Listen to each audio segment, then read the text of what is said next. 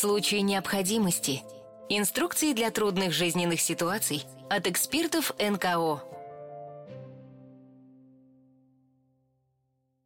Добрый день, дорогие друзья! Это подкаст Центра Благосфера в случае необходимости, в котором мы предоставляем инструкции для самых разных жизненных ситуаций от экспертов из некоммерческих организаций. Меня зовут Женя Гулбис, я продюсер подкастов Благосферы, и в гостях у нас сегодня Ирина Козловских, пиар-директор благотворительного фонда «Второе дыхание». Ирина, добрый день! Привет! А поговорим мы сегодня о том, как составить экологичный гардероб. Мне кажется, очень важная и нужная на данный момент момент тема. Мы давно не говорили, мне кажется, в подкасте в случае необходимости об осознанном потреблении, но сначала мы, знаете, Ирин, в благосфере такие любопытные варвары немножко, и всегда спрашиваем у наших коллег из фондов, которые к нам приходят, как так получилось, что вот именно вас занесло в эту сферу, как вы начали работать в благотворительности? Я начала очень-очень давно, наверное, году mm-hmm. в 2005. Ого! у меня большой стаж. Я тогда училась э, в университете, это был Нижний Новгород, на психолога, и там открывался набор на молодежный телефон доверия.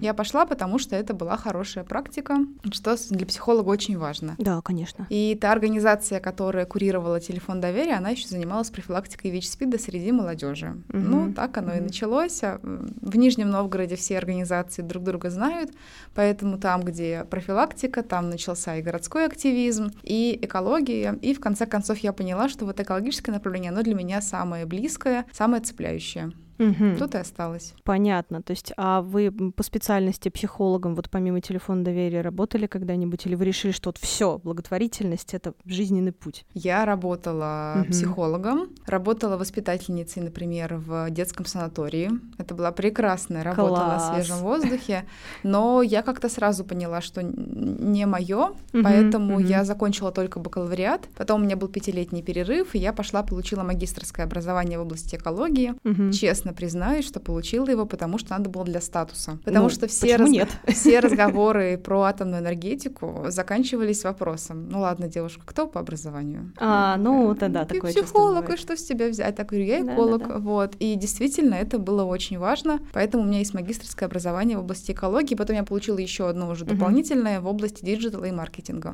Вау! Вот это супер. Мне кажется, это такой, знаете, прям образцовый профессиональный путь, очень здорово. Поскольку мы сегодня говорим про экологичный гардероб, думаю, что нашим слушателям может быть интересно, а экологичный гардероб это какой?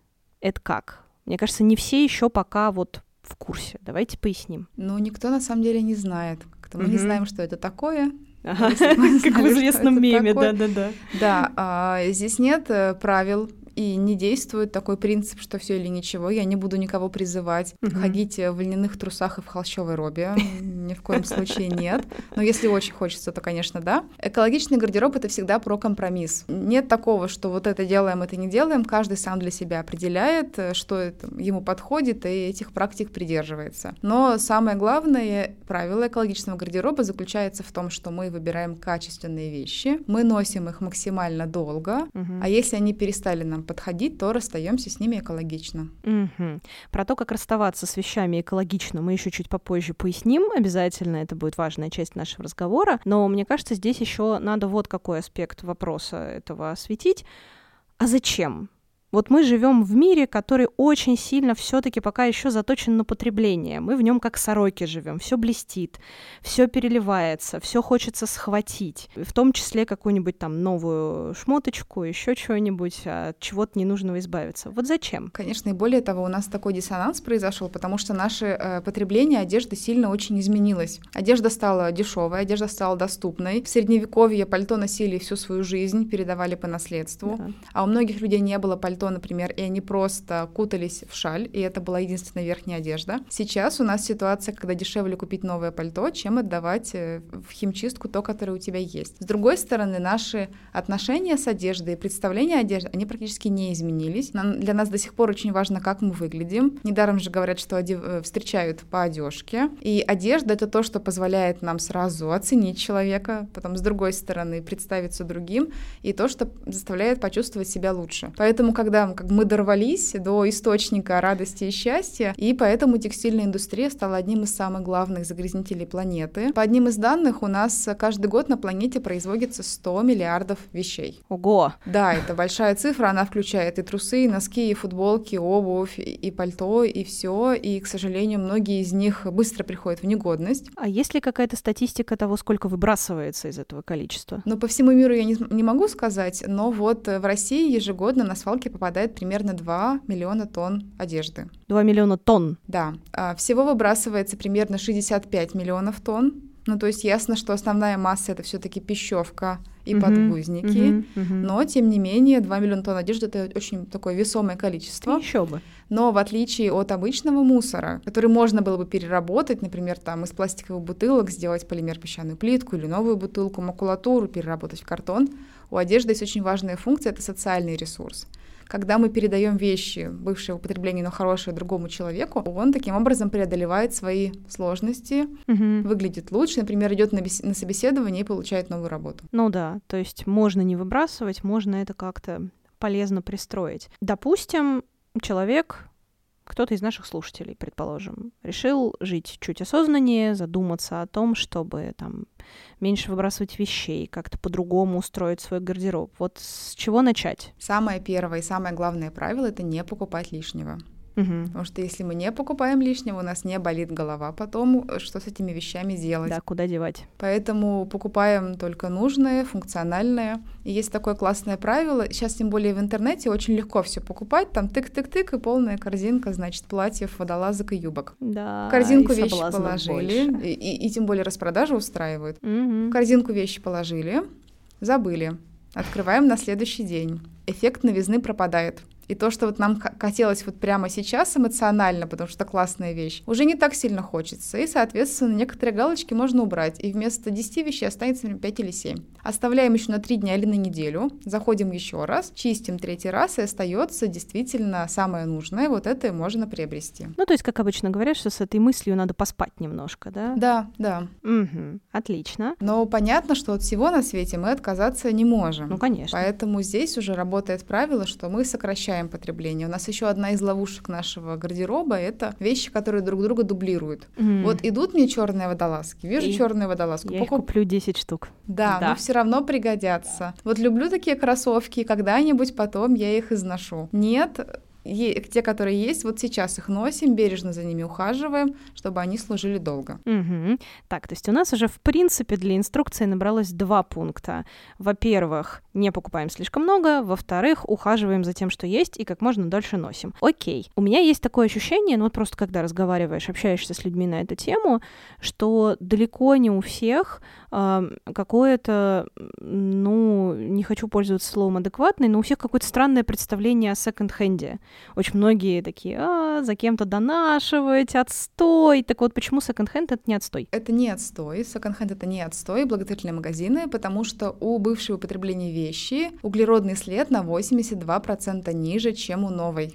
Угу. Потому что нам ту же самую футболку не нужно тратить огромное количество воды и пестицидов, чтобы вырастить хлопок, сделать из него ткань, покрасить, отшить в другой стране, потом продать в третьей, возможно, вообще на другом конце света. Поэтому угу. первая мотивация это экологическая, что действительно экослед ниже, мы экономим ресурсы, у нас и так этих ресурсов не хватает. Вторая мотивация это надо немножко по-другому относиться к вещам. Кажется, конечно, что ну БУ это что-то неподходящее, но ведь когда мы приезжаем с вами в отель, и спим на простынях, на которых до нас могли спать сотни разных людей. Да. Но при этом это просто нечистые, приятные, хрустящие, да, и наш отдых не портится. Когда мы идем в кафе и пьем кофе или чай, из этой чашки тоже вообще-то могло пить очень много разных людей, но вкус напитка не меняется, поэтому это просто вещь, и нужно относиться к ней как э, к функции. И третий заход — это вещи с историей. Ведь это не просто что-то, как упаковка, не знаю, купили мандарины в сетке, мандарины съели, сетку выкинули. Можно относиться к этому как больше ценности, что это вещь, которая вот у нее есть история. Например, например, там это платье носила моя бабушка, или какая-то винтажная куртка из 80-х, из 90-х. Есть ли у вас какие-то любимые вещи с историей? Так, я задумалась, но у меня просто есть вещи, которые я ношу много-много лет. Mm-hmm.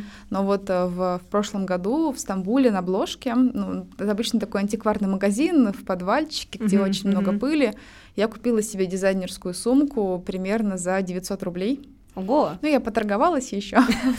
Ну, там-то святое дело. Да, ну, новая там стоила около 20, и я ее там вычистила, отмыла, отремонтировала ей ручки, там немножко молнию начистила. И для меня это прям вот ценность, что я понимаю, что это, ну, это вот такая реликвия, и с большой радостью ее ношу. Но к тому же, мне кажется, у этих вещей появляется история уже просто, когда даже ты сам их покупаешь, потому что это обязательно в каком-то вот таком магазинчике. Тебе потом приходится еще с этой вещью что-то делать. В общем, она уже уже обрастает какой-то историей про тебя, про самого. Да, если сейчас секонд-хенды становятся более удобными и похожими на магазины. Раньше, конечно, было чуть-чуть по-другому, mm-hmm. но раньше мы могли больше реализовать свой синдром охотника когда вот ты среди вещей по 50 рублей находишь блузку Vivienne Westwood. Да, да. У меня получилось, ура, это, конечно, классное чувство. Конечно, и понимаешь, что вот какую-то ачивку можно себе приписать благодаря этому. И еще я скажу, угу. что вот по моим наблюдениям а, вещи в секонд-хенде, они качественнее, чем вещи в масс-маркете. Хм, а с чем это связано? Во-первых, потому что они прошли как минимум одну стирку. Бывает такое, что висит э, блузка или брюки, неправильно постирали, и вещь превратилась в мешок. Да. А здесь она точно уже была немножечко использована, может быть, и немножечко, в зависимости от ее состояния, и мы точно можем понять, как, как она будет себя вести. У меня есть штаны из секонд-хенда, я ношу их 6 лет, угу. и они до сих пор классно выглядят. Отлично. Вот все решает правильный уход. А, как примирить экологичность гардероба с вот этим желанием выглядеть стильно и следовать всем последним модным тенденциям, потому что очень часто же мы такие импульсивные покупки э, совершаем под действием вот этого принципа «у всех есть, и у меня должно быть». Я бы сказала, здесь самое важное — это слушать стилиста. Может mm-hmm. быть, там не, не своего стилиста, а очень много роликов на Ютубе, в других каналах, и все они говорят про базовый гардероб. Что mm-hmm. собирается базовый гардероб, это может быть там 10, 15, 20 вещей, которые прекрасно сочетаются друг с другом. Если вы работаете со стилистом, то он поможет вам подобрать наряды на, ну, те 10, которые... Пост... Вот я хожу постоянно на интервью, у меня должен быть там несколько костюмов, в которых я хожу на интервью. Дома я работаю в другой одежде. И это все добавляется, уже разбавляется акцентными вещами, аксессуарами, и так формируется, поэтому не обязательно покупать себе каждый сезон новый гардероб. Угу. Можно купить одну-две акцентные вещи и радоваться. Прекрасно. А за какими, по вашему мнению, экологичными материалами для производства одежды будущее? С одной стороны, будут развиваться натуральные материалы, потому что если раньше мы все привыкли к хлопку, а хлопок, к сожалению, как мы выяснили, не экологичный материал, но есть более, более экологичные материалы, это, например, производство тканей из крапивы, угу. это тенсел и модал, это вещи, сделанные из целлюлозы или из эвкалипта, и у них гораздо ниже экослед, потому что не требуется такого огромного расхода расхода воды. Что касается России, то лен. У нас угу, Кострома это да. льняная столица России, это классный материал, который долго служит, но если он не крашеный, то он более экологичный. Угу. А вторая история связана с развитием технологий. И я, например, не боюсь синтетических тканей, потому что хорошие синтетические ткани, они более износостойкие, и те же самые штаны можно проносить 10 лет, угу. и они будут прекрасно выполнять свою функцию, в отличие, например, от хлопковых, которые могут истереться за 2-3 года. Ого, потому что мне кажется, вот как раз наоборот, когда э, люди начинают думать об экологичном гардеробе, вот вся синтетика сразу кажется максимально не экологичной, а вот что-нибудь хлопковое — это типа натуральный материал. А почему, кстати, э, хлопок теперь уже не считается экологичным материалом? Мне кажется, не все это могут знать. Ну, вообще любой материал, который начинает производиться массово, становится неэкологичным, угу потому что под его массовое производство уничтожаются природные экосистемы. Да? Мы знаем, что осушили практически Аральское море для того, чтобы наладить систему выращивания хлопка в Средней Азии. Хлопок требует огромного количества воды и пестицидов. Угу. От пестицидов в том числе страдают рабочие. Аналогичная ситуация, например, с пальмовым маслом. Вроде бы сам по себе продукт ну, нормальный, но ради пальмовых плантаций вырубаются тропические леса. И угу. это делает продукт уже не экологичным. А что касается синтетики, здесь все-таки как-то есть две большие разницы. Одно дело просто синтетические материалы, которые тонкие, дешевые, быстро придут в негодность, их даже переработать невозможно. Мгм. А другое дело инновационные материалы, например, какая-то спортивная одежда, которая будет э, выполнять нужную функцию, например, впитывать пот, защищать там от ветра, от дождя, от солнца и при этом служить долго. Мгм. А насколько сейчас доступна одежда из экологичных материалов? Она Вот, доступна, но да. нужно искать. Здесь Мгм. мы уже переходим, соответственно, к следующему шагу. Если не получается купить БУ или не хочется, у каждой сам, потому что мы же говорим, что это компромисс, Ну да. то нужно искать экологичные линейки у брендов. Как правило, это международные бренды. Сейчас их найти чуть сложнее, но у них у всех практически есть международные обязательства по устойчивому развитию, и они в рамках этих обяз- обязательств выпускают экологичные линейки. Например, вещи из тенсела, да, Мгм. или вещи из переработанного пластика. А, Если не получается найти, то надо посмотреть на локальном рынке. И, например, у нас в России есть бренд, который отшивает вещи из ткани, сделанной из крапивы. Мгм. И, к сожалению, ткань производят в Китае.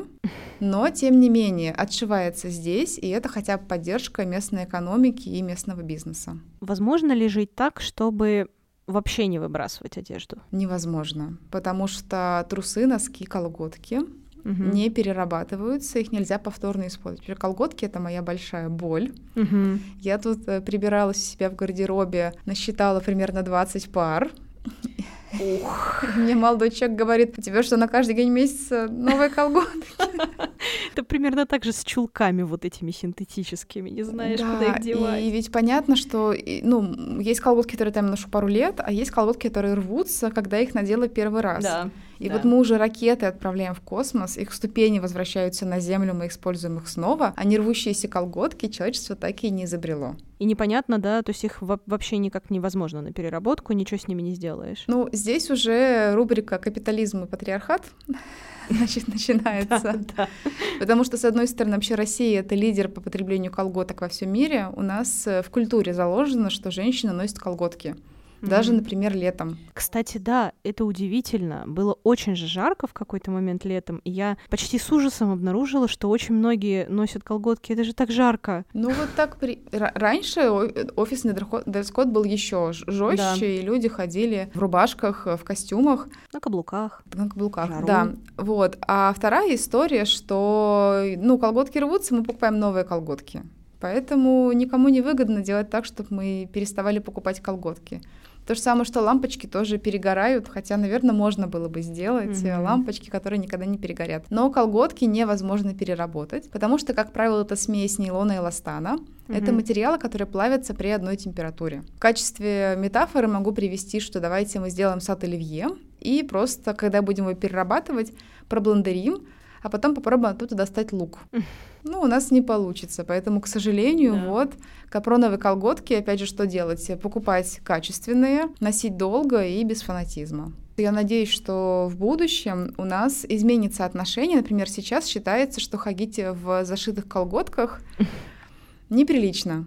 Мгм. Ну и поэтому там даже если они порвались, то все, мы их выкидываем. И я надеюсь, что в будущем у нас немножечко это сместится, и это будет нормально, если у тебя подшиты колготки. Мгм. Да, это было бы, кстати, очень здорово. Ну и лог- аналогично, я думаю, что со временем у нас немножко будут меняться представления об одежде, опять же, в сторону смягчения. Например, будет больше распространен гендерно-нейтральный гардероб. А давайте, может быть, тоже немножко раскроем эту тему, расскажем, что это такое, потому что, может быть, не все в курсе этого термина. Гендерно-нейтральный гардероб — это одежда, которая подходит э, людям разного пола и гендера. Например, футболки, джинсы, плащи и толстовки могут покупать себе женщины, и мужчины. Сделать такие вещи не так-то просто, потому что все таки разное обычно строение тела, но производство гендерно-нейтральных вещей, оно более экологичное, потому что, допустим, если мы делаем мужские джинсы, мы произвели 10 тысяч пар, продали 8 тысяч пар, там 2 тысячи осталось.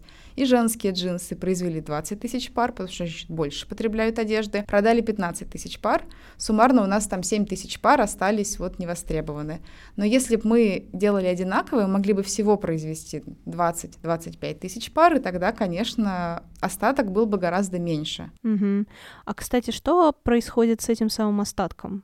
При производстве? По-разному. Либо это устраиваются распродажи, это самая известная история. Мы, конечно, знаем грустные истории, когда премиальные бренды не позволяют себе устраивать распродажи и сжигают остатки коллекций но вроде как как активисты их каждый раз прижучивают, поэтому mm-hmm. сейчас такое не практикуется.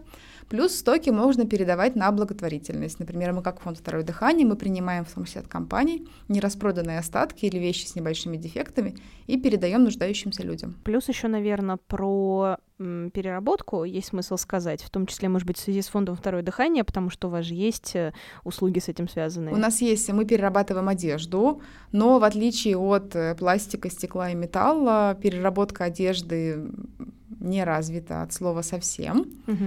Одежда это сложно составной материал, который невозможно взять и переработать э, просто так. И переработка всегда идет по нисходящему циклу, то есть э, вещь, которая получится в процессе переработки, будет менее ценной чем то, что было до. Вещи перерабатывают либо в обтирочную ветошь, это обычные тряпки, угу. которыми в автосервисе, на железной дороге, в типографии вытирают руки и станки.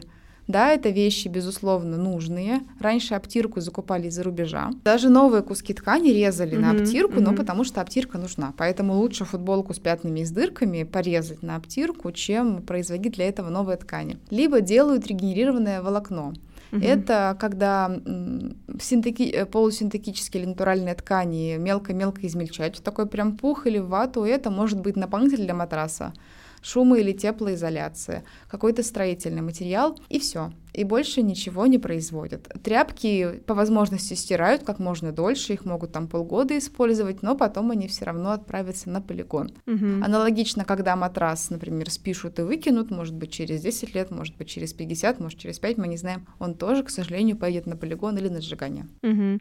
А есть ли какие-то, может быть, там, не знаю, зарубежные инициативы по переработке одежды, которые было бы неплохо перенять? А, мой ответ нет. Угу. То есть и это вот такая глобальная проблема, которую еще не решили. Европа тоже с этим сталкивается. Например, там раздельный сбор текстиля в Европе налажен, безусловно, гораздо лучше, чем у нас. У них, в принципе, они стремятся к тому, что 50% э, текстиля бывшего употреблению собиралось и повторно использовалось. Например, в Германии эта цифра составляет 38%, угу. поэтому нам тоже есть куда расти. Но если раньше в основном сортированная одежда шла на благотворительность или в секонд-хенды, то сейчас э, сборщики сталкиваются с тем, что качество вещей такое ужасное, что их уже никуда невозможно ни продать, ни передать. Угу. И переработка практически не развита, поэтому все мы видим свалки, фотографии свалок из Африки, к сожалению. То есть из-за того, что одежда становится хуже качеством, возникает новая проблема. У меня есть знакомая в Нижнем Новгороде, и вот она мне рассказывала, что на футболку одной итальянской фирмы среднего ценового сегмента носит 25 лет. Угу. И я могу себе представить, что она купила ее в 98 2008 году и до сих пор классно носит. Но если я приду к этому же бренду сейчас и куплю футболку, ну я проношу ее, ну, 3-5 лет, не больше. Качество вещей снижается. А с чем это связано? А, с тем, что все хотят продавать больше. Mm, ну, понятно, чтобы оно быстрее износилось и чтобы да. это, естественно, быстрее пришел в магазин. Давайте вот подобьем как-то все, что угу. мы сейчас проговорили, и прям постараемся еще раз по пунктам, угу. да, вот если я хочу э, экологично потреблять одежду, вот делай раз, делай два, делай три. Самое первое, не покупаем лишнего. Так. То есть тут не то чтобы делай, наоборот, не делай. Угу. Взвешиваем каждую покупку. Не покупаем вещи, которые друг друга дублируют, потому что у нас уже есть вещи, которые у нас есть, мы за ними учимся ухаживать. Например, понимаем, как выводить пятна, угу. как правильно стирать, как э, пришить пуговицу, например, дали что-то еще сделать, поставить заплатку. В общем, мы ухаживаем за вещами как можно дольше. Если нам нужны новые вещи, то мы начинаем поиски с бывших в употреблении, с секонд-хендов, с винтажа, с ресейла, кстати. Если нам это не подходит, то мы ищем экологичные линейки в масс-маркетах или локальные бренды. Но вот самое-самое последнее — это покупать в масс-маркете. Еще один вариант — это, я так понимаю, сдать в секонд-хенд и на переработку то, что уже не нужно. Угу. Но да? в любом случае нужно передавать, угу. потому что угу. если вам вещи не нужны, есть люди, которым они нужны. Угу. И опять же, избавляясь от вещей, вы помогаете другим людям сокращать свой экологический след. И переработка, хотя как бы я тут наговариваю на нее, что она такая вся бесперспективная, это все равно очень нужный э, этап. И те ресурсы, которые мы уже использовали, достав из нашей земли, конечно, нужно повторно использовать, чтобы сэкономить новые. Как наши слушатели могут помочь фонду «Второе дыхание»? Ну, если говорить про фонд, то самое важное это сдавать ненужные вещи.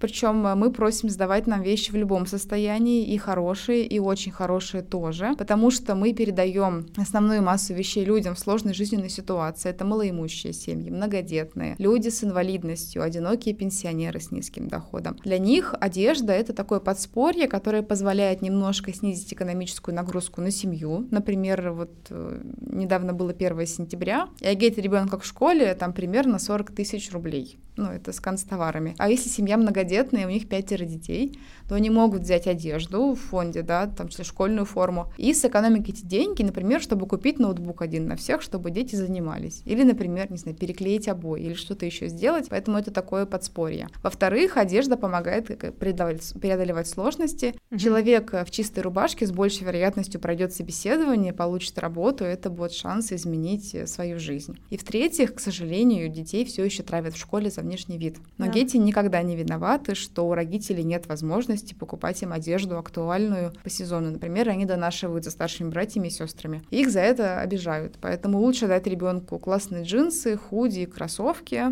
ну, школьную форму обычно в младших классах носят, и это поможет э, детям сохранить свое психологическое благополучие. Мы часть вещей перепродаем, угу. а они продаются в благотворительных магазинах «Второе дыхание», и это тоже важное для нас подспорье, потому что все, что касается благотворительных выдач, для наших партнеров в регионах все бесплатно. Их задача это принять поставку и разгрузить ее. Ну и потом прислать нам отчет, что все выдано. А чтобы отсортировать вещи, похоронить их, отправить, например, в Ярославскую, в Костромскую область, Новгородскую, Псковскую, нужны деньги. Без этого никуда. Поэтому часть вещей выгоднее продать, например, если это премиальные какие-то бренды или винтаж, и деньги отправить на то, чтобы поддерживать наши экологические и социальные программы. Угу. Плюс есть такая особенность, что очень много вещей нам сдают размеров S и XS. Ну, так устроена мода, что в основном вот э, маленькие худенькие девушки-женщины больше всего покупают, больше всего сдают. Но на благовыдачах востребованы в основном средние и большие размеры. Мы же не можем просто прислать им 50 маленьких сарафанов, потому что они у нас есть. И такие вещи выгоднее тоже продавать в оптовых секонд-хендах, например, в регионах, потому что там есть спрос. Это, опять же, повторное использование вещей, это их продлевает срок службы, деньги возвращаются в фонд и помогают нам сортировать и хранить вещи. А что касается благотворительных магазинов, то вы всегда можете заглянуть вот сюда к нам, а, в благосферу и в благотворительный магазин фонда «Второе, второе дыхание», который тоже у нас здесь по соседству находится. Угу. Еще кстати, интересный момент э, про вещи, что у вещей может быть разная цена и ценность, и какие-то вещи однозначно не поймут в регионе. Например, мы не отправим туфли на каблуках, потому что они им не нужны. Угу. Или, ну, ну, ну, я сегодня на каблуках пришла, а так вот я очень редко вижу людей на каблуках. Да, это правда. А, мы не отправим шубу с коротким рукавом потому что в Москве это классная штука, надеваешь длинные перчатки, садишься в машину, все, поехала. А в маленьком небольшом городе это ну, вообще не функциональная вещь, поэтому, ну, да. опять же, какие-то вещи лучше перепродавать, а людям нужно получать то, что они привыкли носить. Дедушке нужны джинсы, не нужны джинсы, дедушке нужны штаны на резинке, рубашка в клеточку, сандалии, и сейчас вот уже не сандалии, а ботиночки дутые, желательно без э, шнуровки, потому да. что сложно уже зашнуровывать. Спасибо вам большое.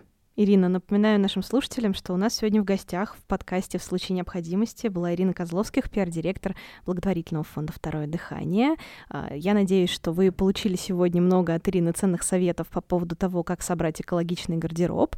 Ну, а мы с вами не прощаемся и увидимся ровно через две недели. Напоминаю, что наш подкаст «В случае необходимости», равно как и другие подкасты «Благосферы», «Не пустой звук», «Как это делается», «А вы знали» и «Третье место» доступны на любой uh, удобный удобной вам подкаст-платформе. Всего доброго, пока-пока. В случае необходимости. Инструкции для трудных жизненных ситуаций от экспертов НКО.